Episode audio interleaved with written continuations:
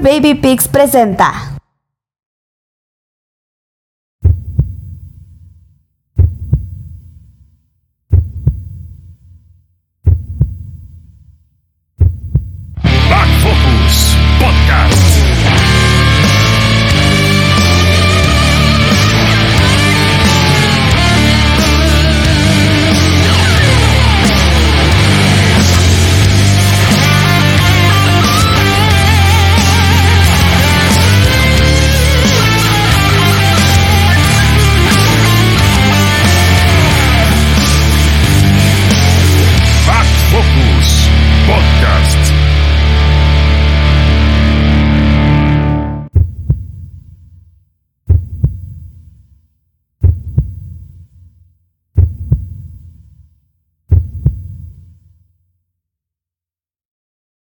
Setter Baby Pigs presenta. Bueno, vamos con otro episodio de Back Focus. Hoy me siento un cachito raro aquí en la tarde, pero yo les agradezco mucho por toda la colaboración que han tenido con nosotros en apoyar este proyecto. Hoy estamos, estoy muy contento, la verdad. Tenemos a los rabanes acá. ¿Cómo están, muchachos? Buenísimo.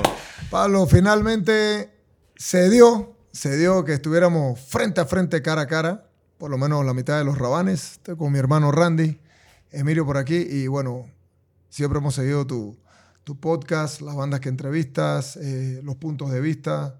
Contento de conversar contigo. No, hombre, y de verdad se agradece mucho. Eh, les comentaba ahí que es, un proceso difícil esto con el podcast, el, el, que se presten a colaborar algunos artistas y por eso se, se valora muchísimo más cuando, cuando se ve el interés de, de, artistas internacionales como ustedes de estar acá con nosotros. Gracias. ¿Y cómo han Gracias. estado? ¿Qué vienen a hacer por acá esta vez? Bueno, a Guatemala siempre es bueno venir y estamos en un evento de orden privado, algo que quedó un poquito pendiente o planificado desde por la pandemia. Y sí habíamos estado conversando en algunas visitas que tuvimos el año pasado. Estuvimos en algunas ciudades, estuvimos en provincias, estuvimos haciendo algunos shows con bandas de acá, chapinas también. Eh, en el ejercicio de ir reactivando la música durante estos años perdidos, como le digo yo, que bueno, no se perdieron del todo, se reinventaron algunas otras cosas.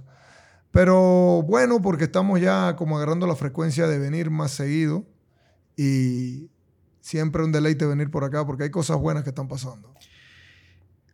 Yo los escucho desde, desde chavito, a muchas. Eh, tengo algunas historias ahí. Tuve mi commanding wife. Ah, y pues que. bueno. Una canción muy memorable, la verdad, y que me recuerda mucho esos tiempos de, de discotecas cuando yo, yo, me casé en ese tiempo. Y, y sí era muy representativa para mí esa canción. Es uno de sus grandes éxitos, ¿verdad?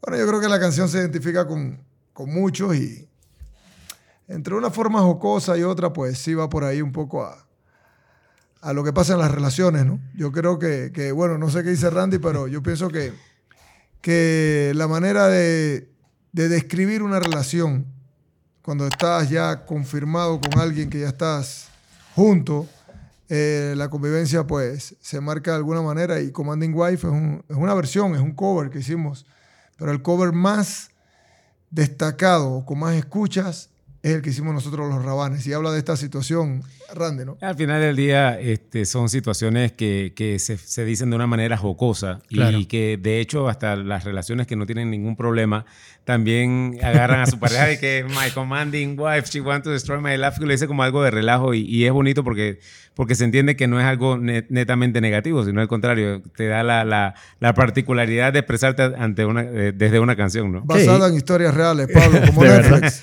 Sí, sí, sí. Entonces lo sufrieron igual que uno, eso está bien. no solo uno es el que se identifica con esa canción. Así no, y, y, la verdad es de que esa, este, y varias, varias canciones, eh, yo, siempre menciono esto, son bandas que han trascendido generaciones y que, nos han acompañado durante muchos procesos de nuestras vidas y que da mucho gusto ver cómo se mantienen vigente a pesar de todos los cambios tecnológicos y todo esto, que hay que acostumbrarse o adaptarse a todos los cambios Y eso habla muy bien del talento y de, la capacidad de, de rehacerse una y mil veces con tal de seguir haciendo lo que uno ama, ¿verdad?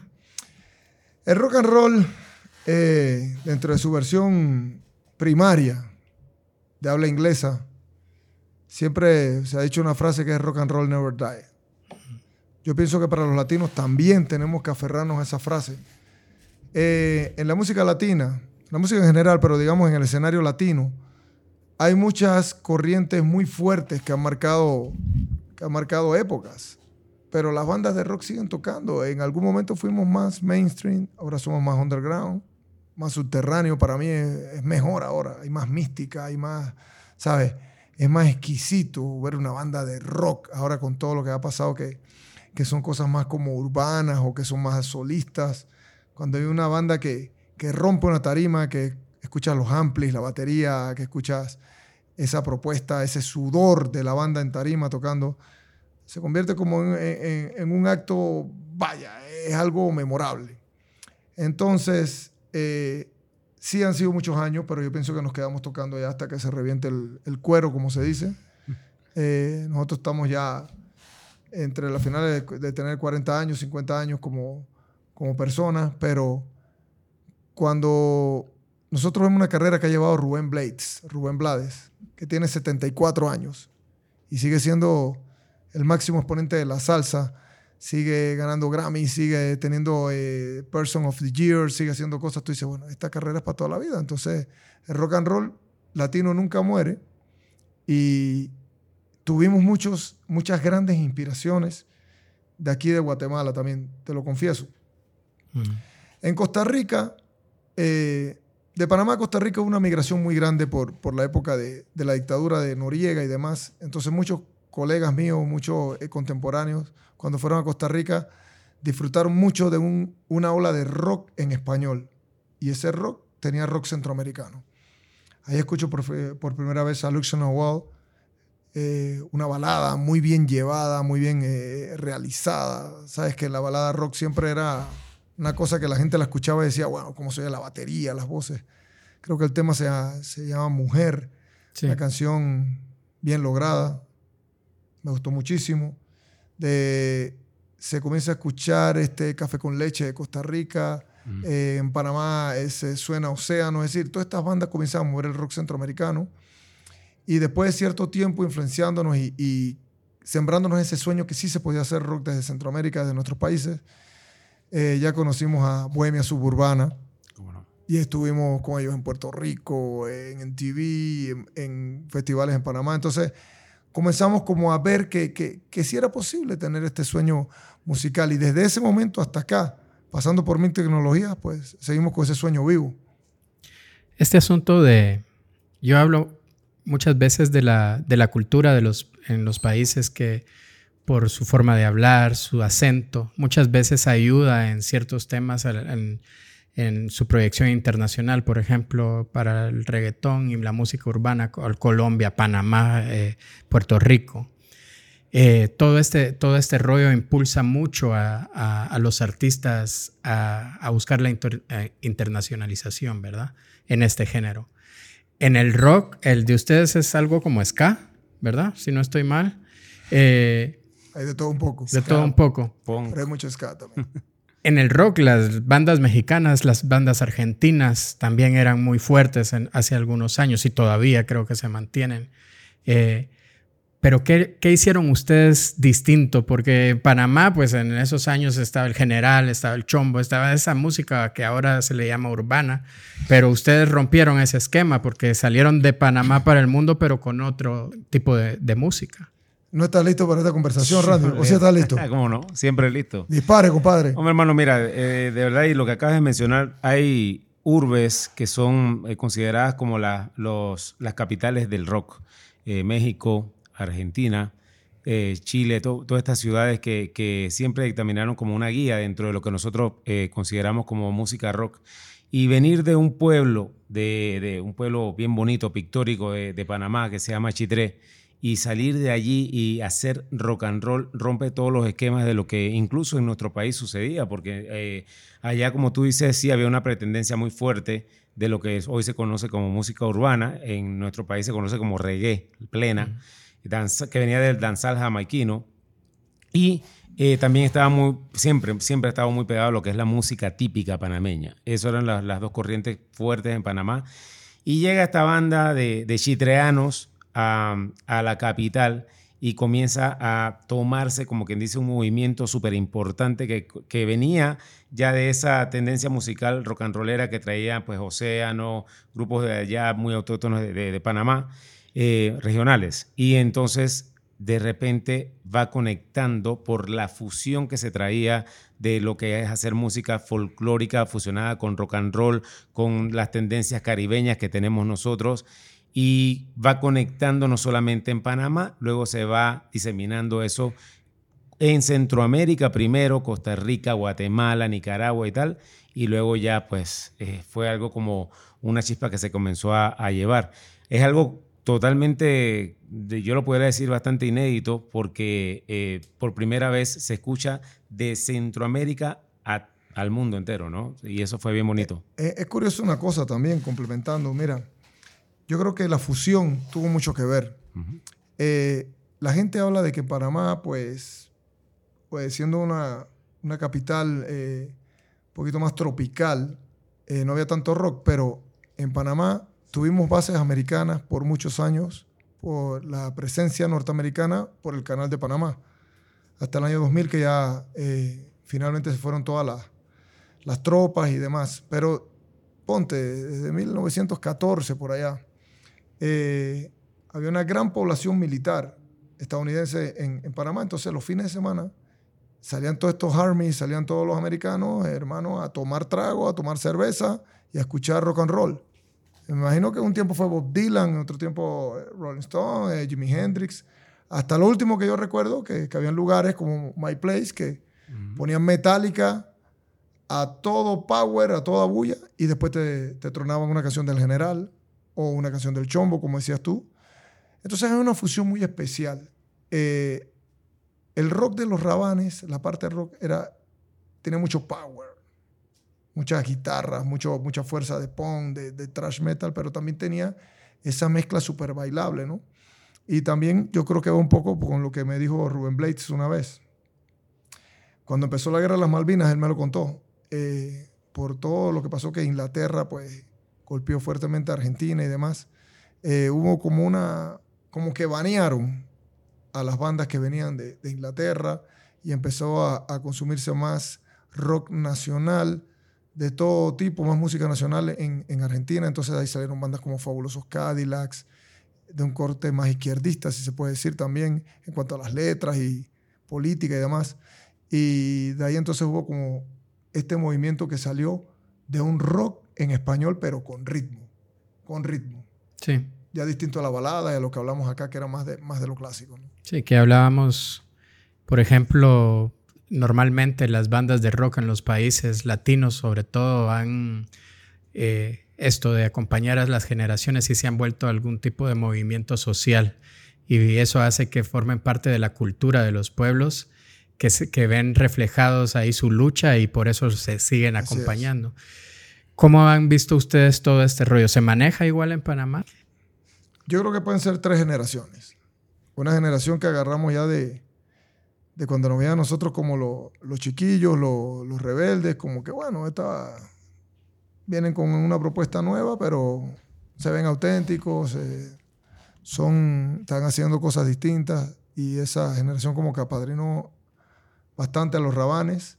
Después hubo la generación que sí nos siguió, que comenzó con nosotros desde los primeros discos, porque te fuiste Benito, All Star, incluso en, en el disco ya de Señorita Me Gusta Su Style, Perfil y demás, que fue un pelotazo duro.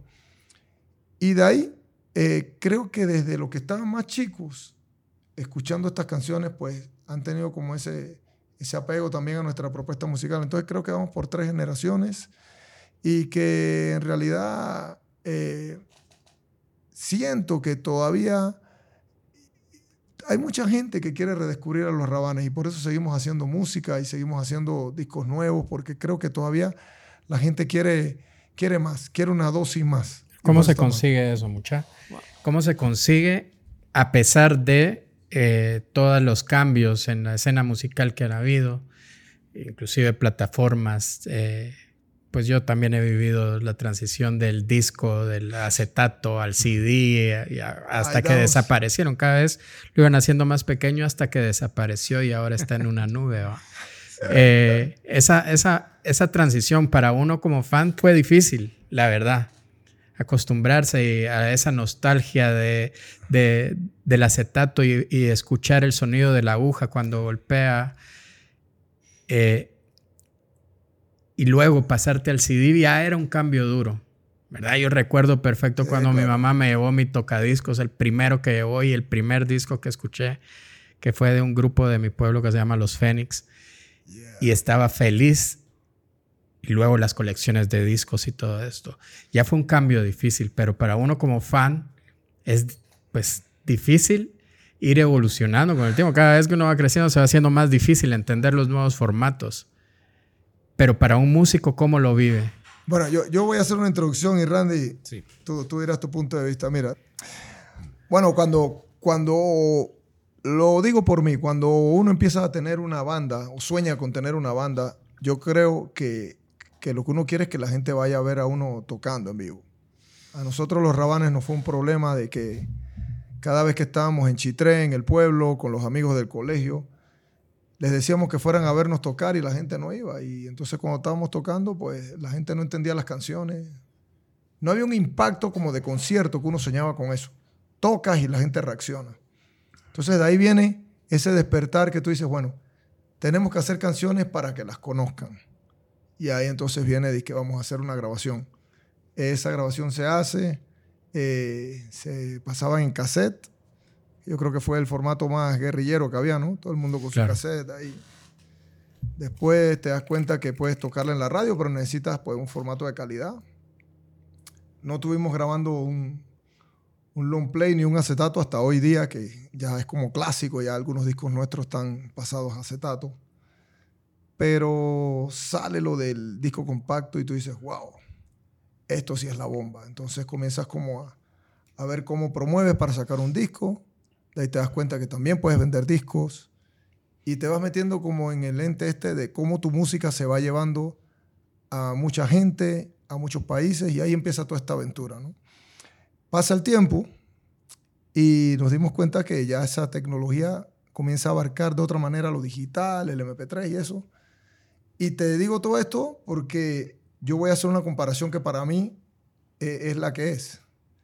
Creo que lo que pasó los últimos años con lo digital, pasó lo mismo como el Bitcoin, el Ethereum y todo este tipo de criptomonedas que te decían, brother, esto es lo que hay y el banco se acabó y se acabó la plata, papel, moneda y esto es lo que viene y tú dices, wow, se me acabó la carrera, se me acabó la vida. Hoy en día los que no tienen millones en, en YouTube, pues las bandas se acabaron. Los que no tienen un montón de, de streams en, en Spotify, en Deezer, pues se acabaron. Y no están así. Los bancos siguen abiertos. Eh, se sigue pagando con quexales. Se sigue, tú sabes, hay una combinación de muchas cosas. Entonces, cuando tú comienzas a analizar y tú dices, bueno, los que tienen disco compacto de los rabanes, les gustó la música. Los que tenían cassette, todavía lo ponen ahí en alguna borrachera, en, en esos equipos vintage y se acuerdan. Y los que están en lo digital, también podemos entrar a lo digital. Entonces, eh, te vas llenando como de sentido común y dices, esto es para que la gente escuche las canciones y nos vean tocando. Y de ahí empezó todo ese movimiento de que nosotros empezamos a digitalizar la música. Y ayer en Panamá nos entregaron un disco de, de, mm, bueno, Una placa. sí. una placa de 100 millones de, de streams entre todo nuestro, vaya, nuestro material y demás, que, que no serán lo que tenga Eminem o, o cualquier artista urbano grande, pero, pero te das cuenta que, que sí hay mucha gente que te ha escuchado. Entonces, antes cuando venimos a Guatemala, estos mismos aparatos solo se veían en las emisoras de radio. Claro. Hoy en día estamos aquí con el gran Pablo haciendo un podcast y de repente tú tampoco lo pensaste mucho hace un tiempo, ¿no? Era algo impensable, ¿va? Eh, Totalmente, eh, totalmente. eh, Era de la televisión o cosas así que sí, tú veías. la radio, o Las sea, grandes- Y, y un tema frecuente acá también que, que yo poco a poco he ido aprendiendo, espero no faltarles a los amigos de la radio que son los profesionales en esto.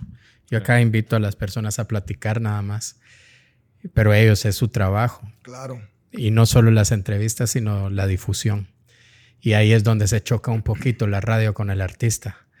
Porque muchas veces vos decís, este, conseguir, ahorita vamos a entrar en ese tema, cómo conseguir que te escuchen en Spotify si no tenés este, una disquera que pueda impulsar tu trabajo, ¿verdad? Eso es otra cosa. O sea, muchos artistas acá nos cuentan las facilidades que ahora se encuentran con poder producir su música y subirla, pero el la distribución sigue siendo un tema difícil.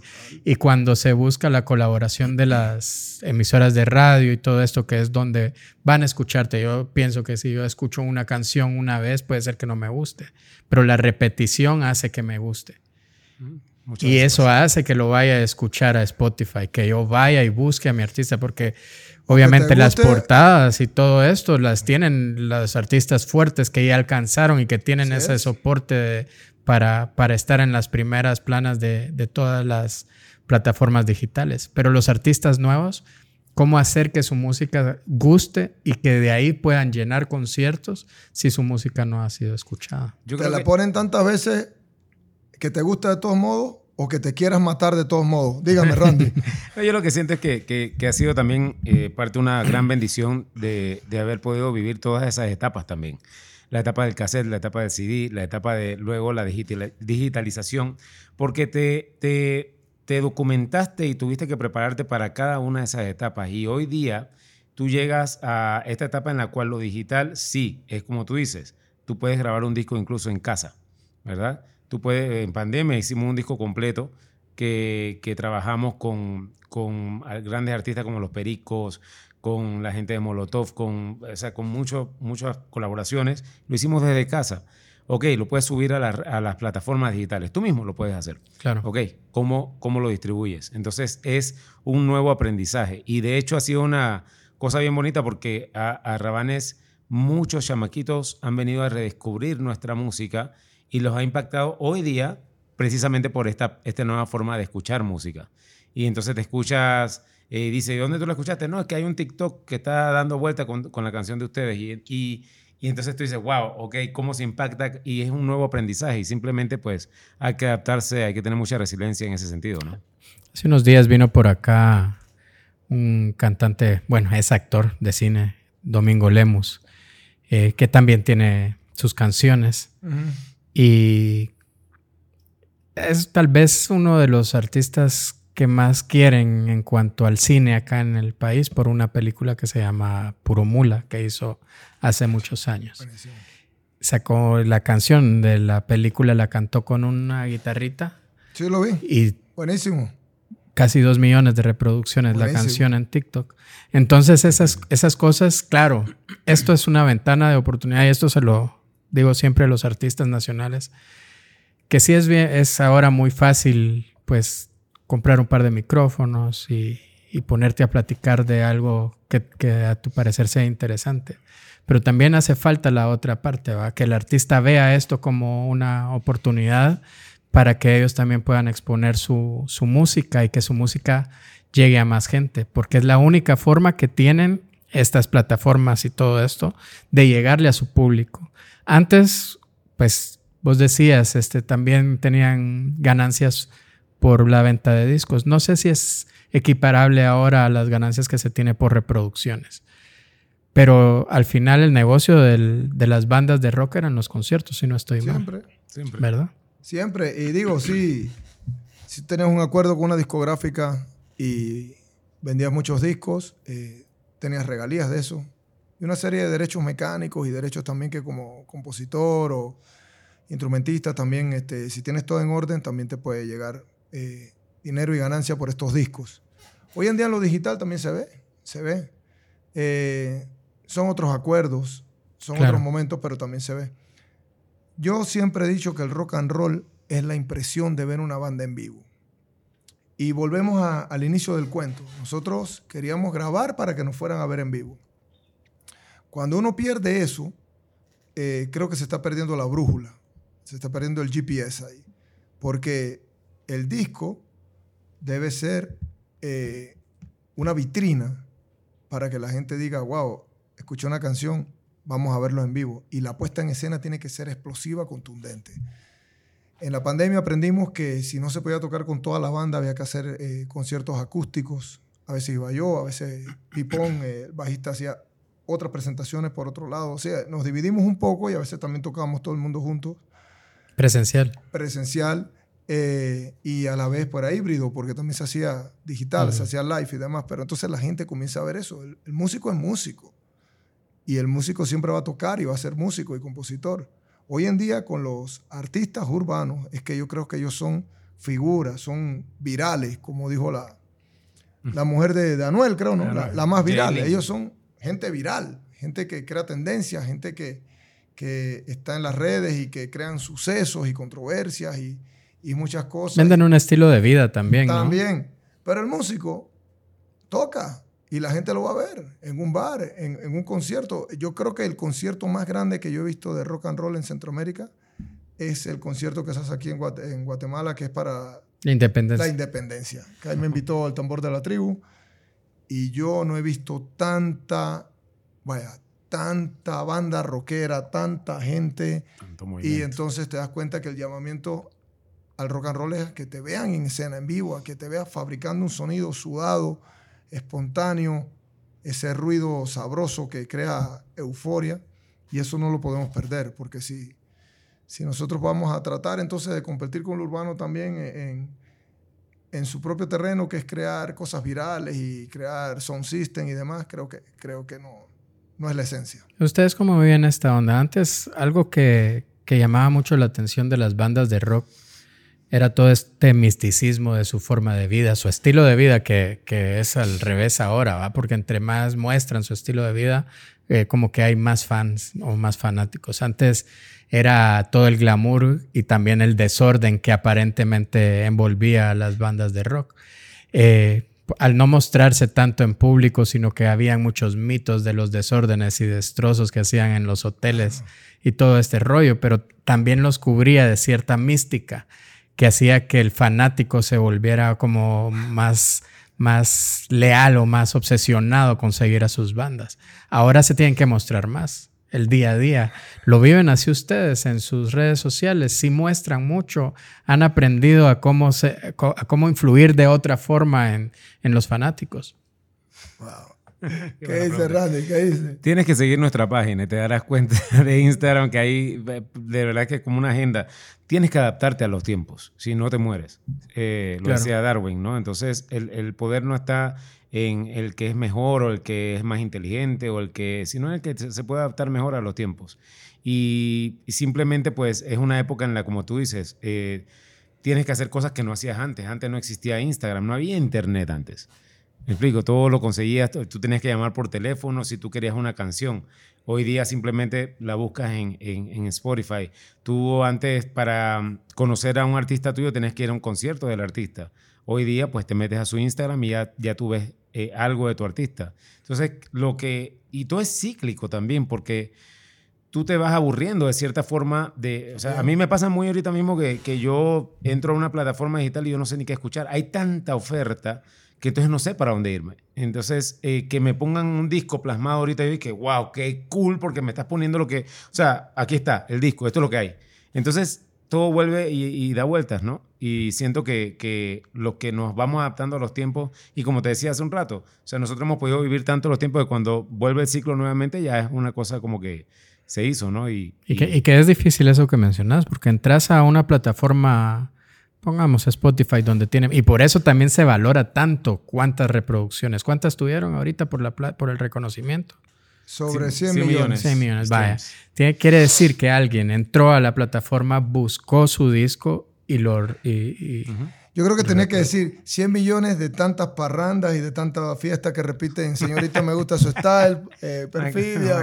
creo, creo, que son canciones que, que en realidad cuando la gente tiene una peda buena, ponla y ponla y ponla. Entonces, eh, habría, bueno. habría, que analizar de que Spotify, si yo escucho tu canción en mi celular, esto si alguien sabe que nos lo informe, y la escucho mañana otra vez, solo cuenta como una reproducción. Entonces tiene más valor eso. Ah, bueno, eso no lo sabía. Habría que averiguar eso, porque Ah, sí. en, en- en Yu- en YouTube creo que sí es así. Si yo puedo ver, escuchar su canción y ver, reproducir una vez el video, pero si lo reproduzco mañana otra vez en el mismo celular, solo cuento una vez. Entonces quiere decir Sí. que 100 millones de somos usuarios. oyentes mensuales, dice. Por lo menos nosotros siempre estamos ahí como en medio millón mensuales y son oyentes que te escuchan, eh, vaya, rigurosamente cada mes. Y eso va sumando un acumulado de, de escuchas y después por eso... ¿Cuál es. ¿Cuál es la canción más Porque eso, es- ese dato supongo que lo tienen. ¿Cuál es la Sí, canción sí. más reproducida en Spotify? Eh, siempre está Señorita Me Gusta Su Style. Después está eh, My Commanding Wife, Perfidia.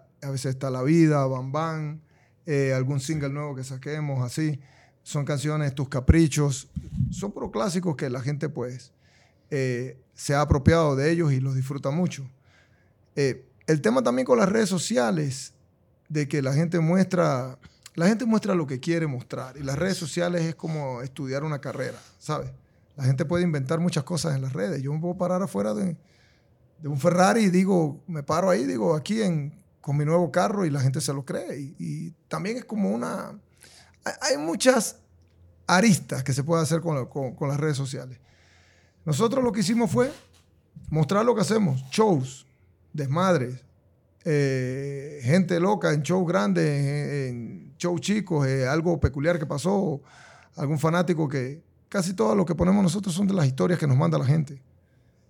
Gente que está cantando una canción a todo pulmón y, "Ey, banda", y eso, entonces lo, lo bajamos, lo ordenamos, lo ponemos. Ponemos muchos memes también. eh, eh, hemos tenido que sacar a varios communities porque a veces se pasan, loco. Se pasan los Son unos primos que, que comienzan a agarrar el celular y no sé, eh, o se lo agarran cuando están en peda o que ponen unas clases de memes. pero bueno, también los quitan, los ponen. Yo, pero yo pienso que las redes sociales no son tan, tan serias como la gente cree. Creo que al inicio sí lo tomamos co- que- como si fuera una tesis o un, vaya, un currículum, una cosa. No, eso tú pones ahí una vaina y la quitas si no quieres y después, pues, ¿sabes? Y ahí entonces nos hemos ido adaptando a, a esta manera informal rock and rollesca que hemos tenido con, con las redes. Aparte que yo pienso que nosotros siempre fuimos orgánicos desde antes de las Súper redes. orgánico. Siempre andamos por ahí, hacíamos lo que fuera y, y nos ha sido natural un poco eso. ¿Y qué les ha ayudado? Que eh, los he visto, por ejemplo, vi la entrevista que tuvieron con Molusco, eh, que me parece genial. Lo mismo, ¿verdad? Lo natural del... Es boricua él, ¿verdad? Sí. Sí, sí, sí. Puertorriqueño, lo natural y lo, lo- to- toda esa cultura que tienen tan bonita que, que es muy parecida a la panameña, si no estoy mal, en cuanto a la forma de hablar, de expresarse, que son muy eh, bullangueros. Sí. Que les decía yo acá, pues es un algún cachito más serio, pero no, no por, por otra cosa, sino porque es parte de la personalidad de- mía. Bueno, eh, eh, eso depende un poco. Acá el Chapín, cuando te vas para la Claro. Mari- Marina Pez Vela en Semana Santa, Sí, es una locura, es que a mí me tienen que dar unas cinco chelas y ya Y nos- ahí- ahí también fue. tiene esos momentos. Los Chapines tienen su... su Ustedes han hecho colaboraciones con artistas chapines y son eh, hitazos. O sea, Gracias aquí ha pasado el Duque de Gangster contando la anécdota de su canción, también eh, Alejandro Puga del Tambor de la Tribu. Nuestros hermanos, todos. Sí. ¿Cómo ven eso ustedes, las colaboraciones? ¿Cómo se da en Panamá esto? Esto, esto ha sido algo genial y veníamos hablando de eso. Incluso en el show que tenemos hoy, esas son las, las infaltables canciones que las piden de primero. Parte de los éxitos de nosotros, por favor. Caminando a tu corazón, eh, suave, suavecito, eh, y otras cosas más interesantes que hemos hecho. Cuando estuvimos, pues, yo digo que después de la época del Kamikaze, que se ganó un Grammy, que fue 2007, 2008, eh, empezamos a hacer eh, giras más grandes acá en, en Guatemala y empezamos a interactuar con muchas bandas. Te comenté que con Bohemia Suburbana pues, hubo un, ace- un acercamiento bueno, pero nunca hicimos nada en estudio. Y en ese segundo oleaje de visitas a, a Guatemala, eh, ahí ya nosotros escuchamos el tambor de la tribu. Estaban produciendo un disco con los hermanos Gaitán, que son grandes productores, grandes hermanos nuestros, y nos dijeron, oye, Checho Gaitán y no recuerdo cómo se llama. Alberto Gaitán y Ricardo. Alberto Gaitán y Ricardo Gaitán, ellos eh, trabajaron mucho con Emilio Estefan también. No pues. Entonces, ¿qué pasa? Decían, eh, compa, y mira, hay una banda muy buena, con sonido bueno, tiene un sonido fresco, creo que tú- pueden aportarle energía, vamos a ver. Ahí estaba Alepuga con Robert allá en Panamá y nos juntamos y escuchamos el tema y, y nada más le dimos como un- una pincelada de lo nuestro ahí, de barrio, de calle, de un poquito de sucio. Y la canción se vuelve un palo, palo, palo, palo total. El video lo hicimos acá. Y En Panamá también fue fuerte. En Panamá sonó muchísimo, sonó muchísimo. Yo pienso que acá se consagró más de todo modo porque eh, creo que, bueno, la banda tenía más tocadas regionales acá, nosotros tocábamos el tema bastante también en, en algunos shows que tuvimos este, promocionándolo. Sí pegó, la gente me decía, ¿y esta canción? Pero creo que, que lo que tuve en Panamá fue como un reflejo de todo esas ganas que se quería hacer de combinaciones de bandas centroamericanas. Cuando vinimos acá después y tocamos la canción, esto fue una locura total. Caminando a tu corazón, eso fue una loquera total. De ahí pasa que nos juntamos para la gira Pepsi también y estaban Gangster. Yeah, haciendo relajo, tomando trago, eh, todas las jodiendas, ahí sale. Y ahí decidimos hacer algo en tarima. Creo que fue como un freestyle que se subían y demás. Y entonces ahí se ordenó entonces un tema. Ahí Pablito nos dijo que tenía un tema con Duque y lo escuchamos. Yo, yo vine acá exclusivamente a grabarlo. Eh, ahí nos metimos muchas cosas. Metimos más que nada fue la esencia del tema era de ellos, pero nosotros le dimos como otro reordenamiento a, a los ataques del rap, a decir algunos acentos que se podían dar y la canción agarró como otro, otro peso. Y esa canción, si yo no me equivoco, suave pudo haber estado como ocho meses sonando en los primeros puestos de aquí. Entre el número uno, número dos, subía, bajaba, me daban reportes. Es decir, tuvo un tiempo larguísimo tocándose en todas las emisoras. Después ellos van a Panamá, después hacemos otro tema allá, después venimos con Suavecito, que es como una segunda versión, también pegadísima. Y eso hace que, que, mira, de manera orgánica, sin disqueras, de manera ya semi-independiente, cada quien tenía como su distribución y demás, pero estos, estos proyectos fueron empujados desde lo natural, desde la independencia, desde moverlo a pulmón y destronaron un poco de canciones que estaban metidas en la radio. Estoy hablando de número uno, Pablo. Estoy hablando de número uno, Claro. de charts. Estoy hablando de muchas cosas grandes. Sí, y el feedback de, de nuestros amigos también, de, de, bueno, de Alex y de, y de Gangster, también es, fue ese, pues fue como que chuleta, de antes y después de, de lo que se hizo y fue bien bonito, ¿no? Para ellos y también para nosotros. Así lo cuentan, así lo cuentan. Y pues yo les, de- les decía antes de grabar que nosotros pues seguimos mucho a Gangsters. Podemos Bárbaros. decir que son amigos por ahí. Y pues Suave es una de las canciones más representativas del grupo. ¿ah? No Sí. puede faltar la canción en, en todos sus toques. Eh, la energía del Duque combinada con la, con la de ustedes. Me parece genial. Él contó cómo, cómo se dio y el que no lo haya visto, vaya a verlo mucho. Ahí vamos a dejar una tarjetita Aquí le vamos a poner el link acá, el link para que usted vaya. para que vayan a escuchar vaya esa parte del podcast del Duque podcast. que está genial también. A ver si lo tenemos en estos días por acá de nuevo. Eso. Ustedes hablan, bueno, mencionan mucho Rubén Blades, Claro. eh, mencionan mucho Emilio Estefan, pero esas son grandes ligas, ¿va? ¿Cómo, ¿Cómo se vive eso? ¿Cómo, cómo, ¿Cómo es el día a día de una banda que puede tener esos alcances? Estamos hablando de Emilio Estefan, eh, de la banda Miami Sound Machine, ¿verdad? Hace muchísimos años, que es una gran influencia. Es cubano, si no estoy mal, ¿no? Sí. Sí, cubano-americano. Entonces, este, ¿cómo, ¿cómo se vive eso, el convivir con estas figuras tan grandes de, en la música a nivel mundial? Bueno, estas figuras, eh, que me lo, no me debe mentir Randy, son figuras que han tenido tanto éxito industrial que, que se ven como íconos inalcanzables y que, y que en realidad pues eh, son gente, vaya, fuera de este mundo. Pero yo creo que detrás de todos estos éxitos y todo lo que los reviste, son gente muy, muy enamorada de la música, muy musical. Entonces un Rubén Blades, Rubén Blades, una persona que que es un sonero natural, un escritor a uno de canciones y que al final de cuentas, si hay algo que le gusta, que le conecta, pues él tiene ese sentir, más allá de todo lo que, lo que haga industrialmente. Igual Emilio Estefan, un hacedor de estrellas de, vaya, Shakira, Jennifer López, Ricky Martin, todo. Ricky Martin en esos crossovers, obviamente Gloria Estefan. John eh, Secada, creo que es. John Secada, de muchos Sí, más. claro. Pero si hay algo que le parece interesante, también lo ven. Y eso es la- los grandes padrinos y grandes hermanos que hemos tenido, que son ellos dos, que, que- que son grandísimos. Creo que por la naturalidad, la espontaneidad de la banda. Entonces también está ese momento que es música pura, tú sabes, que es expresión. Eh, hemos tenido la dicha de trabajar con ellos, hemos tenido la dicha de, que son parte de nuestras carreras, de nuestras vidas. Roberto Blades también, hermano de Rubén, eh, Sebastián Cris, productor también que ha trabajado muchísimo con nosotros. Entonces como que le han encontrado la mística a la banda. Hay otros productores que no. Eh, hay otros productores que, que de repente saludamos, que ha mirado mucho, Gustavo Santolaya, pero nunca se puede hacer nada con él. Mandamos demos, conversamos con él y al final pues de repente vieron, tenían otra, otra visión de cómo se podía desarrollar una banda con, con este potencial.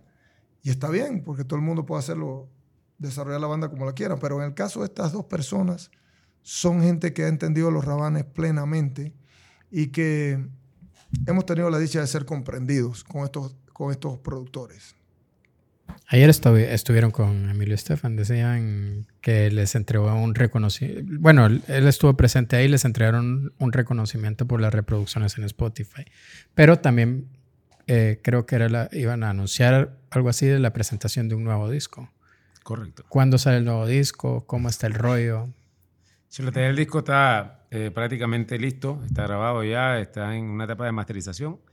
Eh, y él pues simplemente sí dejó saber que, que estaba pues cerrando con, con disqueras. Entonces está en ese proceso que, que es lo que toma de tiempo pues para que, que todo eh, salga pues a la luz. Y, y- pero entonces son meses de, de espera. Si no hay una fecha exacta, pero sí, 2023 eh, definitivamente. Esperemos que ¿Él va a producir el disco? Ya está producido. Ya está producido. Lo produjo él.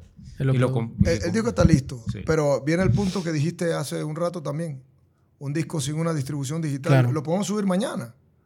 pero lo que queremos, el chiste es que todo el mundo vea un comeback de este sonido de los, de los rabanes en la nueva era digital.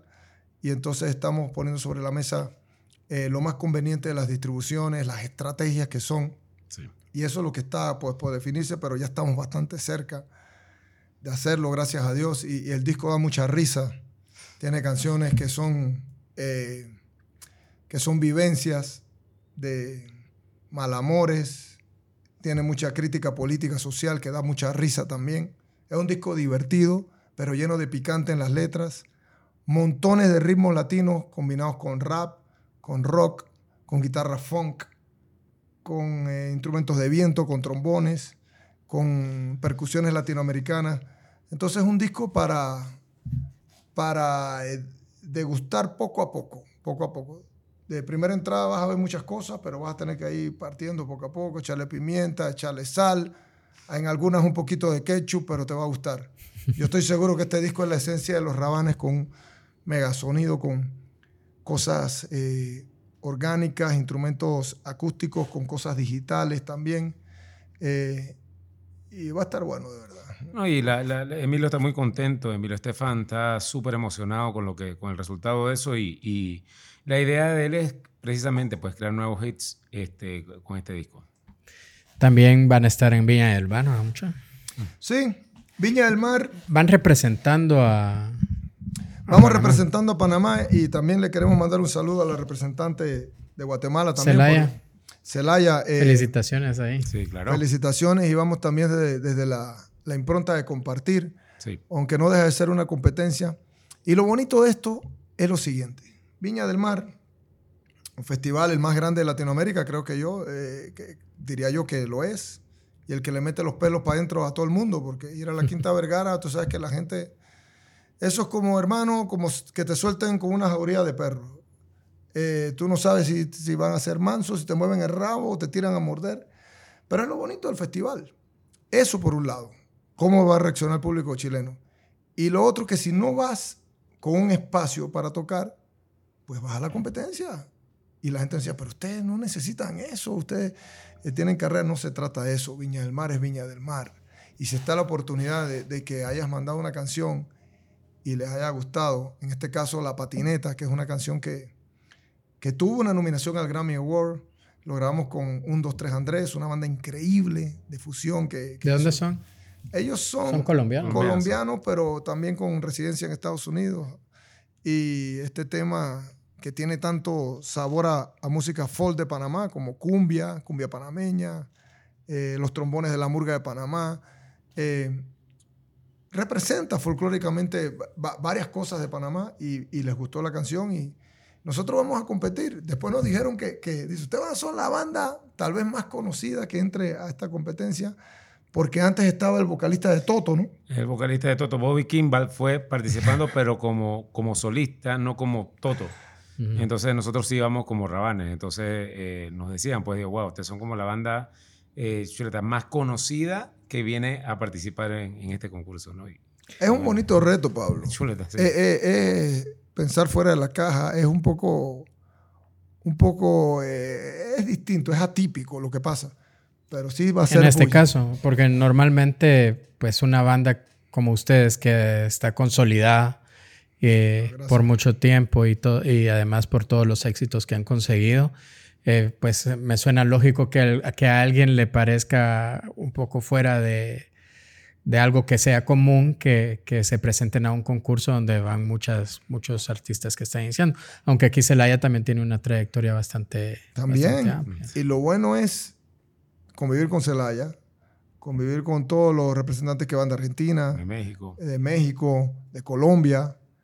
Y eso crea musicalidad en un momento donde, como dijo Randy, hay tanta oferta, tanta demanda digital que, que si se junta en un escenario exponentes de música latina, unos con más trayectoria que otros, pero al final, tú sabes, le está dando importancia a la Claro. competición. La gente va a decir, esta competición está buena. Ah, bueno. Están hasta los rabanes. Sí, ahí. porque muchas veces hasta se pierde la, la cobertura de la competición. Este, uno mira las galas, aunque aquí en, bueno, ahora las, yo por lo regular siempre veo a algunos artistas, me encantan el Festival de Viña del Mar, Buenísimo. pero es un público, muchas veces se podría decir hasta cruel con algunos es artistas. cañón, es cañón. Eh, eh, A mí me eh, tocó ver, es increíble, pero me tocó ver, no sé si ustedes lo vieron alguna vez, a Anaí, que la bajaron del, del escenario y ahorita estamos viendo que en menos de 24 horas llenaron no sé cuántos conciertos de la gira con RBD, pero ella como solista no le fue bien en, en Viña. Pero yo digo una cosa, hermano, el, el miedo escénico, el miedo a, a frentear un público, eh, son cosas que ya tenemos que quitarnos de la cabeza. Nosotros, bueno, la banda siempre yo creo que, que ha llamado la atención a la tarima, Eh, pero si no, en los inicios nos tiraron latas, después nos tiraron panties, brasieres también. pero, eh, ¿qué pasa? Te quiero decir que son experiencias que forman tu carrera. Entonces, si tú dices, aquí sí voy, aquí no voy, aquí, anda a todos lados si te, si, si te dan la oportunidad. Eh, ¿Cómo se consigue esto? Porque igual decía, por ejemplo, Fabiola Rouda, decía en uno de los podcasts, eh, es que quieren ganarse un Grammy, y eso no me quedó muy claro, tal vez ustedes me pueden explicar un poquito. Quieren ganar un Grammy, pero no inscriben sus canciones o no mandan sus canciones para, para que compitan. Es que no, nosotros tampoco nunca damos nada por sentado, me explico, ¿no? No pensamos que es que porque ya eres una banda que te conocen, tú vas a llegar y vas a encender a un público, ¿no? Nosotros nos entregamos full a todo lo que hacemos. Y como dijo Fabiola, es así, no, tú no puedes pretender, eh, ¿cómo te digo? Este, competir si no te inscribes, ¿me explico? Claro. No, no puedes pretender llegarle a un público si no... Si no le llegas a ese público, si no vas allá, y para nosotros es una ventana y no damos nada por sentado en esto tampoco. Y también mandamos muchas canciones. Eh, digo, Viña del Mar se, se estuvo, estuvo paralizado, salió dos años de, de su presentación por lo del COVID, pero desde hace tiempo estábamos tratando de mandar canciones, de ver cómo podíamos tener un acercamiento. Hicimos las tareas, los deberes, Sí. lo más que nos conocieran o no nos conocieran. Sí. Entonces llega el momento que, que se nos abrió la puerta, ¿no? Tiras tantas veces al marco que, que un gol te cae y ahí este, se dio la oportunidad con esta canción. eh, Y vamos para allá, hermano, vamos para allá. Y, y, yo creo que los rabanes son los que le van a poner el picante a esa, a esa competición de buena manera. Es decir, nosotros vamos a, a celebrar esta competición, a hacerle mucha publicidad. Empezando por aquí, por tu Gustavo Podcast. Eh, tenemos entrevistas en Chile casi todos los días, la gente preguntando. Entonces, como dices tú, a esa hora de la madrugada, la gente que se prepare su café, sus palomitas y que vean la competencia porque ahí es donde se pone buena. Sí, lo ponen bueno, es, la competencia es previo a los conciertos de cierre, ¿va? Sí. Que es donde muchas veces se pierde uno porque lo que anuncian normalmente los canales chilenos y, y las plataformas que TNT creo que lo transmite. Habría Sí. que averiguar quién lo transmitirá este año aquí en Guatemala. Eh, es el cierre. Pero también eh, escuché, por ejemplo, no sé, no sé si ustedes han escuchado hablar de Franco Escamilla, que es un comediante mexicano. Totalmente, claro que sí. Y, que, y él habla de Viña del Mar, que dice, sí, me han invitado, pero no voy a ir porque... a- a- a- para empezar, para un comediante debe ser totalmente distinto, porque Es la comedia, Sí, es la comedia tiene mucho que ver con, con el léxico, con cómo hablas, la forma de hablar y todo este rollo para que te entiendan los chistes. Y muchas veces te puede hundir también un... Hacer reír es lo más difícil que hay, hermano. Créeme. Y de verdad que hay tantas cosas que son. digo, es, es un reto sabroso, es grande el reto. Va a estar sabroso, va a estar bueno. Bueno, ya vamos terminando porque sé que están cansados. ¿A qué horas vinieron hoy? Desde la madrugada Sí, estamos ayer. estamos, estamos arriba, sí. Sí, pues bueno, yo les voy a agradecer mucho. No sé si hay algo más que quieran anunciar por acá. Bueno, eh, no sé, Randy, si se nos queda. Nuevo disco, prepárense que viene una cosa pero explosiva. Eh, viene lo, bueno, Viña del Mar también, para que estén muy pendientes de Celaya, de nosotros, que de verdad que nosotros también nos sentimos chapines, representantes mucho de Centroamérica. Y bueno, también en Panamá estamos haciendo un musical, Rabanes el musical, que habla de la historia, de lo que es, de cómo surgió la banda, de dónde vienen las raíces y toda la cosa. Y también se piensa hacer algo de manera internacional. Así que son muchos planes. 2023 es un año bastante movido y, y- y esperen noticias, que venimos con muchas cosas. Genial, Bueno, genial. también quiero mandarle un saludo también a Miseria Cumbiabán, que hicimos también un tema con Sí, ellos. Increíble, Con miseria, buenísimo. Total. Eh, de verdad, todas las increíbles bandas chapinas. Yo siempre he dicho que, que Guatemala se está tomando como la nueva capital del, del rock para acá arriba, para el hemisferio norte, y la gente dirá, bueno, México, bueno, México está, pero per cápita me parece que lo que está pasando en Guate es muy importante. Importante. Hay mucha música, muchas bandas. Le mandamos un abrazo eh, y ojalá podamos estar juntos ya en festivales tocando eh, bandas de todas las generaciones y haciendo nuestro ruido, nuestro rock latino, nuestro rock centroamericano. Bueno, pues muchas gracias. Yo solo quiero decir que valoro mucho, como se los decía al principio, que, que, que nos apoyen en esto. Eh, sobre todo Somos porque... fans, somos tus fans. Muchas gracias, muchas gracias. Eh, esto es una gran lección para mí porque esto inició en, en, en- en pandemia, en mi desesperación de no poder compartir y de no poder platicar con más personas estando encerrados. Eh, como de siempre he dicho, nunca pensé hasta dónde me iba a llevar la foto en mi vida porque me permitió conocer muchas personas. Pero esto es un sueño loco también mío y de mi esposa. Bueno, mío y apoyado ¿De tu por mi esposa. wife? Ca- No, esa, era, es- esa ya se quedó ahí en, en el baúl con triple candado.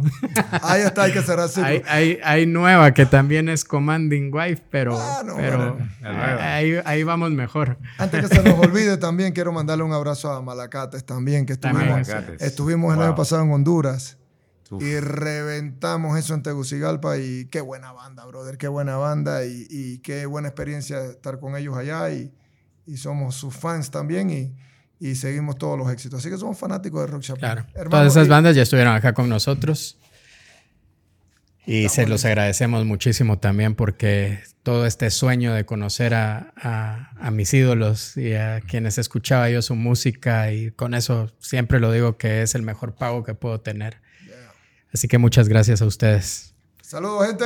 Nos vemos pronto. Viene la Buena parte onda, 2. mucha. Gracias por ver Back Focus. Yes. Listo. ¿Cómo lo vieron? Pablito, genial. Usted es un maestro en esta vaina. Brutal. Pablo, y, que, y después hacemos una parte 2 después de las cosas, después de